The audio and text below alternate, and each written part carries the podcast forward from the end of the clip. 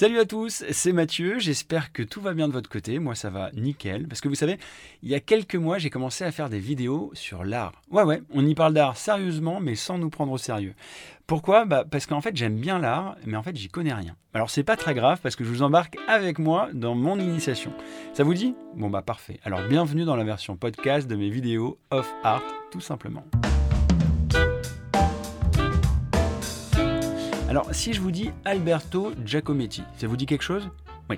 Bon, non, parce qu'en fait, moi, euh, quand Lionel, avec qui je produis mes vidéos, m'en a parlé, je l'ai regardé avec un regard bovin.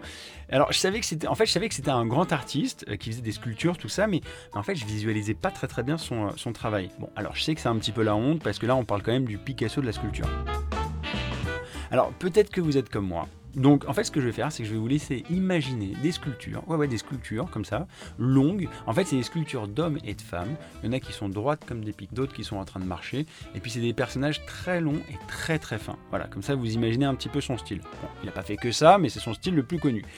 Maintenant, je vais laisser Christian Allandette de l'Institut Giacometti nous en parler. Alors, on est à Montparnasse, au bord du cimetière, dans une magnifique maison. On est au rez-de-chaussée, assis sur quelques marches qui donnent juste devant l'atelier d'Alberto Giacometti. Bonne écoute alors Christian, tu es le directeur artistique de l'Institut Giacometti. Merci de nous recevoir euh, en face de l'atelier de euh, Giacometti. Voilà, donc en fait, euh, là on est face à, l'atelier que Giacometti a occupé toute sa vie, qui fait 24 mètres carrés. Donc à l'origine, l'atelier était rue Hippolyte Mindron, près d'Alésia. Donc c'était pas ici, mais juste à côté. Voilà, c'était dans ce quartier en fait. C'est un quartier où Giacometti a passé toute sa vie, le quartier de Montparnasse. Et au début, euh, Giacometti loue un premier atelier. C'est un jeune artiste qui débute. Hein. Il est, il est, on est en 1926. Euh, il a, il a 25 ans et il loue un atelier de 24 mètres carrés. Et puis, euh, il va finalement y rester euh, jusqu'à sa mort en 66. Là-dedans, alors c'est euh, quand même pas très grand. Enfin... Non, c'est très, c'est très petit, mais il avait besoin de, de peu de choses pour, euh, pour produire ses œuvres. Et d'ailleurs, les œuvres, on voit aussi qu'elles ne sont pas de très, très grande taille. Hein. Elles sont à la mesure de l'atelier. Les plus grandes pièces sont à l'échelle humaine, hormis quelques grandes femmes qui fait vraiment vers la fin, qui vont faire 3 mètres. Mais la plupart des œuvres sont vraiment réalisées ici. Alors, il y avait une petite mezzanine. Il y avait ensuite un, lieu de stockage, mais euh, le reste de sa vie, c'était. Euh, enfin, il, a, il, a, passé sa vie quand même, euh, quand même ici. Parce qu'à l'époque, il vivait pas de la même manière que nous. C'est-à-dire qu'il n'avait pas, pas, une salle de bain, enfin, c'était pas exactement pareil. Exactement, dans les années 20, 30, 40, 50, la, la, modernité ensuite va, va, transformer un peu ces appartements, mais à l'époque, tous les artistes, les écrivains vivaient la plupart du temps dans les cafés prenaient leur petit déjeuner dans les cafés, ils déjeunaient là-bas, ils dînaient là-bas. C'est aussi pour ça qu'il y avait cette émulation entre tous les artistes de Montparnasse. Ils se rencontraient. Euh, euh. On sait que Simone de Beauvoir allait écrire euh, au Flore ou au De Mago parce que c'était un endroit qui était chauffé et les appartements étaient mal chauffés. Donc pour travailler, ils allaient là-bas. Mais c'est ce qui faisait aussi se rencontrer les artistes, les intellectuels, les écrivains. Et, et Giacometti était vraiment au cœur de cette effervescence et très proche de tous ces intellectuels. Euh, qui vivait à cette époque-là. Alors, euh, pour remettre dans le contexte, est-ce que tu peux nous présenter euh, Giacometti Alberto Giacometti? Voilà, donc Alberto Giacometti, c'est un artiste suisse. Hein. il est né à Stampa, dans un petit village en Suisse italienne, avec dans une famille dont le père est un artiste assez reconnu en Suisse, qui a fait ses études à Paris et qui va conseiller à son fils d'étudier aussi à Paris. Donc il vient en 1922 il étudie euh, à la Grande Chaumière, qui est aussi à quelques rues d'ici, euh, auprès du sculpteur Antoine Bourdel. Et puis euh, voilà, il va y, rester, y rester toute, sa vie. Donc il commence à exposer dans, les années, dans les années 20, milieu des années 20, grâce à Bourdel. Et puis ensuite, vers la, la, fin des années 20, il va commencer à avoir ses premiers collectionneurs. Il va rencontrer tous les plus grands intellectuels et les plus grands artistes de cette époque-là. Et il va avoir une première période très, euh, très intense où il est euh, un jeune artiste très prometteur. Euh, très, Il marchait bien déjà à l'époque? Oui, à cette époque-là, il marche très très bien. Il rejoint les surréalistes, donc c'est un peu l'exposition dont vous avez parlé, SAD. Voilà. Donc là, c'est cette période où il est vraiment très très bien identifié. Il a des collectionneurs, il gagne très bien sa vie. Et puis. c'est pas le cas de tous les artistes, hein. ça arrive parfois après. Pas le cas de tous les artistes, mais par contre, il va avoir un gros passage à vide à partir de de, 35 qui se sépare des surréalistes et pendant 10 ans il va produire une œuvre qui n'intéresse personne. Mais il continue à, travailler dans cette direction et c'est vraiment que dans l'après-guerre qu'il va euh, à nouveau euh, ressurgir et euh, être cet artiste à la mode de cette époque-là.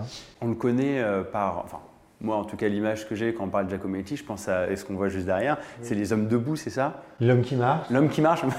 moi, je réinvente les noms des, euh, des œuvres des artistes. Les femmes debout et les hommes, et les hommes qui marchent. Voilà. J'ai fait un mélange. Voilà, on le connaît surtout pour ça, il me semble, non? C'est un projet au départ qui est prévu pour New York, pour la Chase Manhattan Plaza euh, euh, à New York, où il a cette idée de la rencontre entre les, le, les gens et les sculptures, l'inanimé et le vivant, avec du coup cet homme qui marche, qui croise les passants qui euh, traversent la place. Il y en a combien?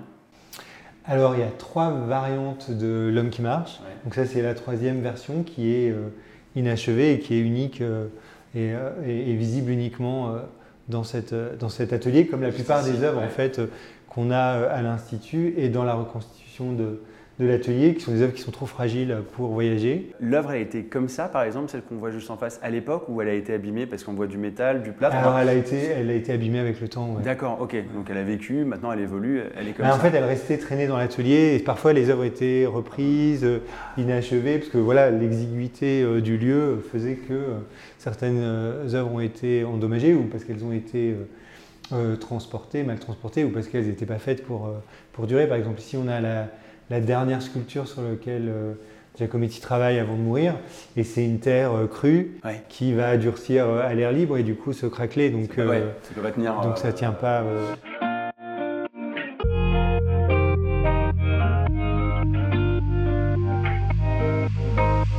Alors, il me semble qu'une de ces œuvres a été vendue plus de 126 millions d'euros. Qu'est-ce qui justifie une telle valeur? Alors, c'est vrai qu'il y a plusieurs facteurs. Hein. Il y a les lois du marché. À la fois, l'homme qui marche, après la guerre, est devenu un peu euh, une icône hein, de cette euh, sculpture de l'après-guerre, l'idée de l'humanité en mouvement, euh, malgré les traumas de la guerre qui continuent à, qui se relèvent et, qui, et qui avancent. Donc c'est devenu un peu voilà, un message humaniste. C'est vrai que toute l'œuvre de Giacometti est autour de la condition humaine et, et dans, à ce moment-là, ça correspond un peu à ce que les gens ont envie de, envie de voir, hein, le renouveau de, de l'humanité après, après tout ce qui s'est passé, de traumatisant. Et, euh, et en même temps, c'est la rareté euh, de l'œuvre et puis le jeu des collectionneurs euh, qui. puis c'est les enchères aussi, parce que ça a été voilà, les enchères, c'était pas. Voilà, et qui veulent faire. À un moment donné, il y a des collectionneurs qui veulent avoir l'œuvre la plus chère du monde. Il y a deux grands artistes de la modernité. Picasso pour la peinture et Giacometti pour la sculpture en France. Giacometti n'était pas que sculpteur. Non, c'est un dessinateur, c'est un peintre. Euh, et d'ailleurs, euh, il a fait autant de peinture que de sculpture. Hein. Il est plus connu pour son travail de, sculpteur, mais, euh, mais, il a fait beaucoup de peinture. Là, on a par exemple aussi quelque chose de très particulier qui sont les murs originaux. Ah, vous avez vraiment déplacé le tout Alors, c'est pas nous, c'est. Toi, avec ta petite pelle et ton truc, ça À l'époque, en fait, après la mort de Giacometti, Annette Giacometti, qui est sa veuve, va continuer à louer l'atelier. Elle essaye de l'acheter à un moment donné euh, pour le préserver et euh, malheureusement le propriétaire ne veut pas euh, s'en défaire, donc elle doit le, libérer et donc elle a l'idée de prendre les murs. Donc elle utilise une technique avec Michel Léris qui est un, historien de l'époque. ils font appel à des spécialistes donc qui prélèvent les murs comme on le fait pour des fresques romaines hein, et qui vont les les conserver. Donc nous, on avait ça dans les réserves, on avait les murs, on avait les outils, on avait toutes ces œuvres dont on ne savait pas vraiment comment les montrer au public. Voilà, et puis on a vraiment cette sensation parfois que euh, Giacometti est parti et va revenir euh, travailler avec son modèle. Euh, son fantôme qui, qui, traîne un petit peu dans le coin. Et il n'y a pas eu de film sur Giacometti? Alors il y a eu un film, Le Dernier Portrait, qui est plutôt sur euh, la relation euh, de Giacometti avec James Lord, mais il n'y a jamais eu de grand film qui retrace euh, l'histoire de Giacometti. Mais je sais pas, il n'y a jamais eu en fait vraiment de, de, de projets qui sont venus jusqu'à nous. C'était quoi sa vie d'ailleurs? Alors, c'est quelqu'un qui, qui, avait une vie assez libre, hein, comme, comme à l'époque. Donc, à la fois, il a épousé Annette Giacometti, avec qui il a passé toute sa vie fréquenter les bordels, comme beaucoup d'hommes de cette époque. Coquin euh, Il était aussi dans une relation assez libre, parce qu'ils étaient aussi très proches de Simone de Beauvoir et, et, Sartre, hein, qui étaient dans cette euh, promotion quand même d'un couple euh, nouveau, hein, libre, existentialiste, et assez symétrique aussi hein, entre hommes et femmes. Donc Annette Giacometti a aussi eu des amants, comme Giacometti avait des maîtresses. Donc tranquille à l'époque. voilà. Après, ils avaient aussi cette relation qui a duré jusqu'à la fin de, de, leur vie. Annette a continué à poser jusqu'à la fin.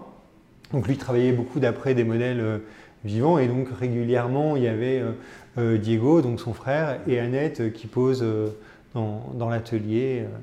Même après des années de vie avec Annette, il, continue à, à, multiplier les variations autour de son corps, de son visage, et, et il l'a jamais épuisé en fait. Ce, ce thème, et d'ailleurs il dit des fois qu'il la retrouve parfois le soir alors qu'elle a posé toute la journée et euh, c'est comme s'il l'a rencontré parce qu'en fait, euh, il est tellement pris par son travail qu'il n'a même plus le souvenir qu'elle a passé la journée avec lui.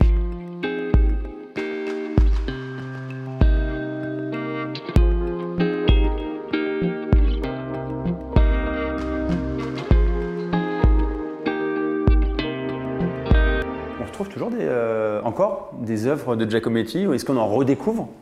Alors on connaît beaucoup beaucoup de choses, mais il y a des périodes un peu moins connues, donc les périodes surréalistes, les périodes de jeunesse où on arrive encore à, retrouver parfois euh, des œuvres. Donc une des prochaines expositions de l'Institut euh, s'appelle À la recherche des œuvres disparues. Tout ce travail d'enquête qu'on fait sur des œuvres dont on a connaissance, soit à travers des photographies, soit à travers des dessins, mais dont on n'a pas retrouvé la trace encore. Donc on espère encore retrouver quelques œuvres qui seraient inconnus. Et sinon, on a des, milliers de dessins, dont la plupart sont inédits. Et vraiment, c'est un peu l'originalité de, l'Institut par rapport aux expositions qu'on fait dans le monde. C'est euh, de montrer justement euh, soit des œuvres extrêmement rares, hein, extrêmement fragiles, qui voyagent jamais, soit des dessins inédits et des archives encore euh, inexploitées. Incroyable, incroyable d'être euh, quasiment dans l'atelier d'Alberto Giacometti qu'on a, découvert ou redécouvert. Alors, vous allez sans doute aimer la version vidéo qui est disponible sur la chaîne YouTube of Art, que je vous invite à suivre, hein, bien sûr. Et puis n'hésitez pas à nous follow sur Instagram, ça serait super chouette, comme ça on pourra échanger, et puis vous pourrez peut-être nous donner des idées, oui, parce que vos idées sont toujours les meilleures. Allez, je vous dis à bientôt pour de nouvelles découvertes. Ciao